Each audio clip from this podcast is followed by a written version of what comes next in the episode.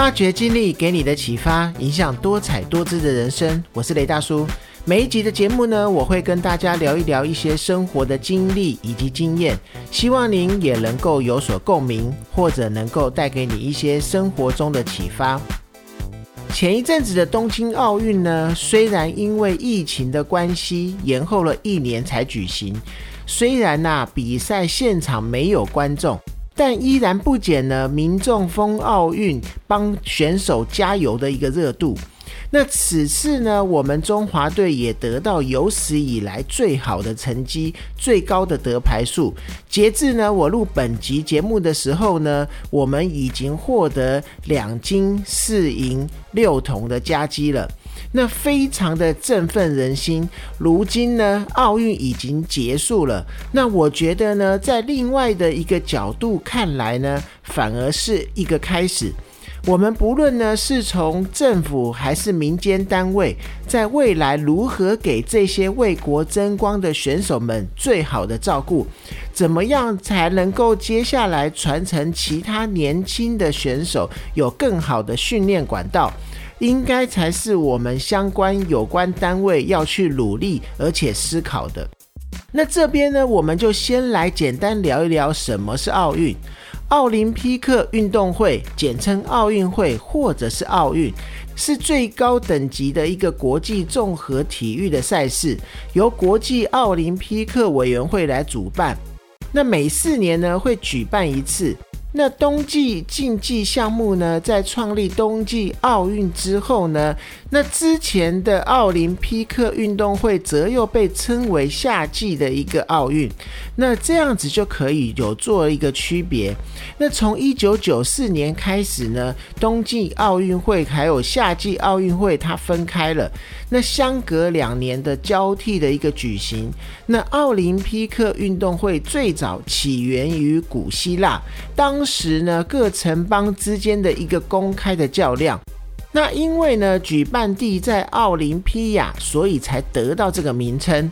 那但由于啊，信奉基督教的罗马皇帝狄奥多西一世呢，禁止奥运运的一个禁忌，于是啊，奥运在举办超过一千年之后呢，大概在第四世纪的时候末的时候停办过。那奥运这一次停办，持续了大概有一千五百零三年。直到第十九世纪末呢，才由后人发现了遗迹。之后呢，法国的顾拜旦男爵皮耶德古伯坦呢，创立了有真正奥运精神的一个现代奥林匹克运动会。那自一八九六年开始呢，每四年举办一次，更确立了会期不会超过十六日的一个传统。那现代的奥运会呢，只在两次世界大战的期间，它中断过了三次，分别是在一九一六年、一九四零年，还有一九四四年。那再来就是这一次的二零二零年，因为新冠肺炎大流行的关系，所以延迟到今年举行。那奥林匹克运动会呢，现在已经成为全世界和平还有友谊的一个象征了。如果啊，你家中也有孩子在学校的时候是运动校队，你一定也有类似的经验。像我的孩子啊，国小的时候，一个是游泳校队，一个是田径校队。虽然呐，运动的成绩都只有中等而已，但是啊，因为运动要练习，要非常早起床到学校，放学后呢还要留下来训练。到了假日呢，还有可能因为训练或者是要出去比赛而没有办法放假。那当然是对了，年纪很小国小的孩子来说，的确是一个很大的负担。那我记得呢，我第一次去参加孩子的比赛的时候，看到他为了比赛的努力，我现场的眼泪直流。那现在讲的只是一个国小的运动校队，那对比国家的代表队呢？这个比赛的压力还有训练的强度更是强上多少倍。那要栽培一个选手站到奥运的赛场上面，是要非常多么不容易的一件事情。那多少年的不断练习，多少年没有人闻问，那孩子要有多辛苦，承受多少身体上面的伤痛，那家长和教练要付出多少的陪伴还有时间，才能够成就这样的一个选手。那奥运选手呢所面对的压力更是不可以忽视。这一次呢，美国代表队中重要的一个夺牌的体操选手西蒙拜尔斯，那日前呢传出在与队医啊还有教练团的商量之下，决定以心理健康的这个因素呢退出团体的赛事，那改由亚裔选手苏尼塞里来递补出赛。那专家表示呢，影响运动员的一个成绩的关键，除了基础的体能是最基本的，那接下来的技巧啊，再来就是战术的运用，然后呢，最难最难的就是心理素质。那最虚无缥缈又却容易相互影响的，就是心理素质。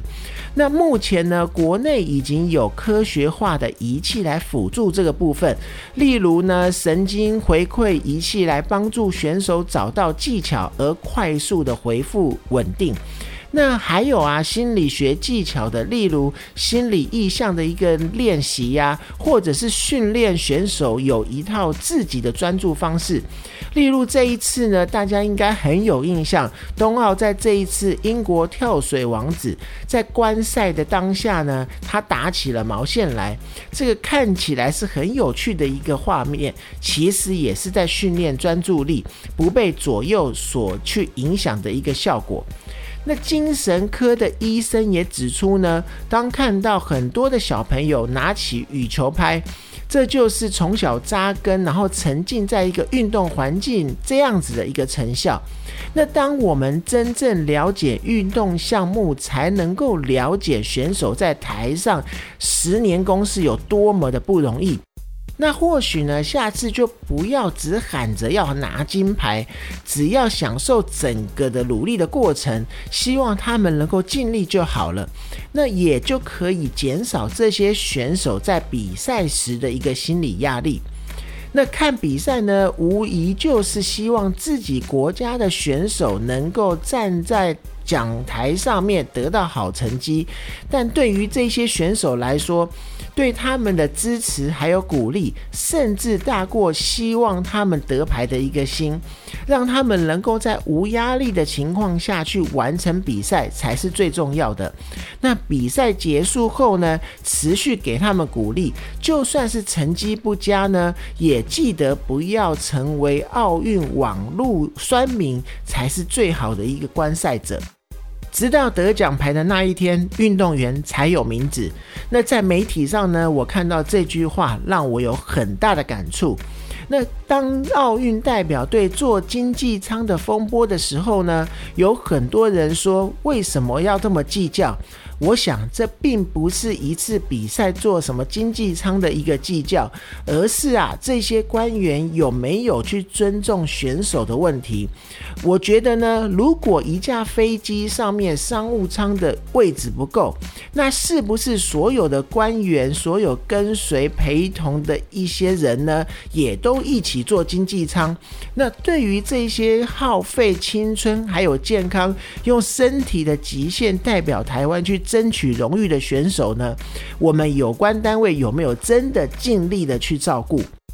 那奥运场上一分钟，台下仅止只有十年功。也有很多人呢觉得奖金太多，但是你知道呢，要取到奥运比赛的资格，要经历多少的痛苦？有他们的长期的苦练，才能换得台湾的国旗歌，台湾的名号在奥运场上展现。那我们所有的国人呢，要记得，不应该只是那一些有得到奖牌的选手，而是所有的代表国家去参赛的选手，不论有没有好的成绩，我们都应该。给予他们英雄式的对待。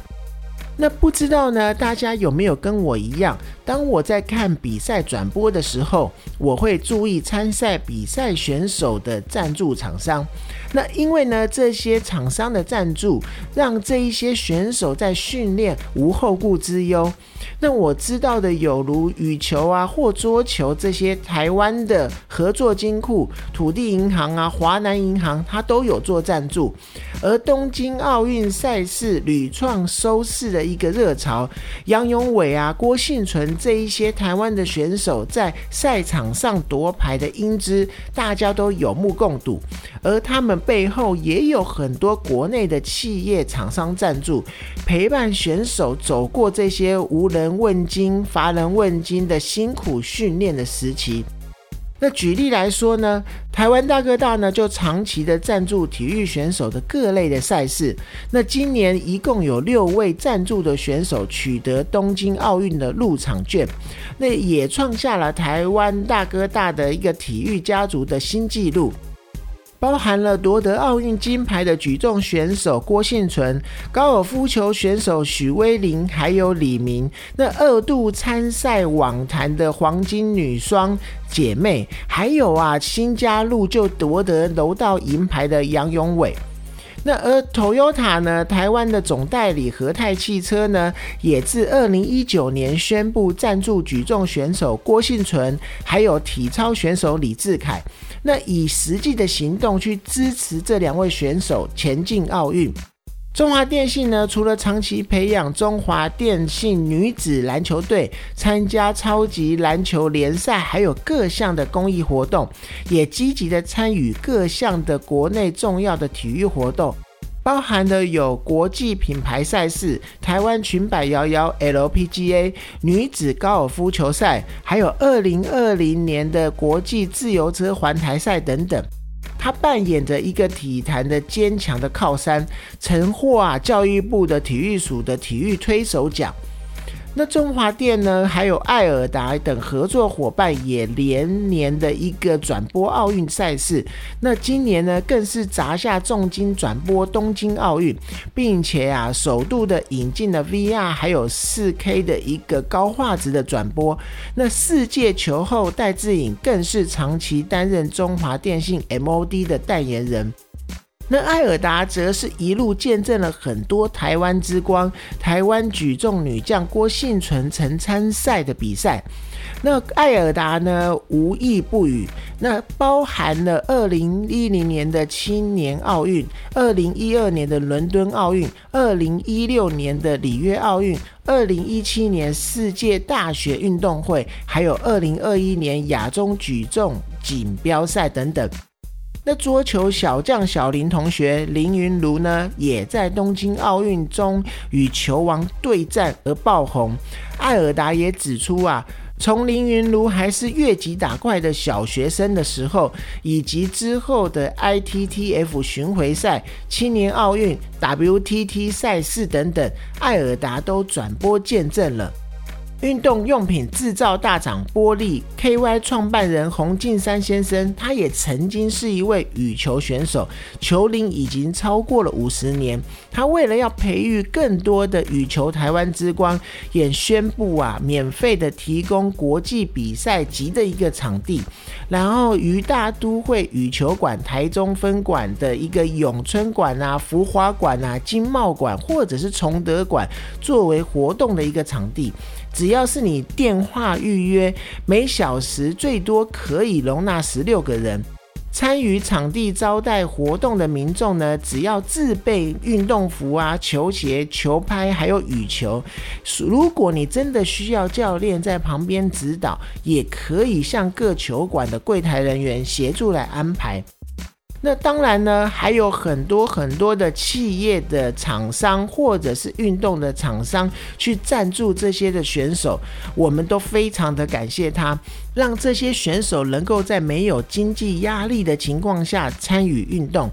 当然呢，还有一些很有潜力但还没有在大赛事崭露头角的这些选手，希望啊，以后不论是政府或者是民间厂商，都能够看到一些这些需要经费才能够有好的训练的一些体育活动。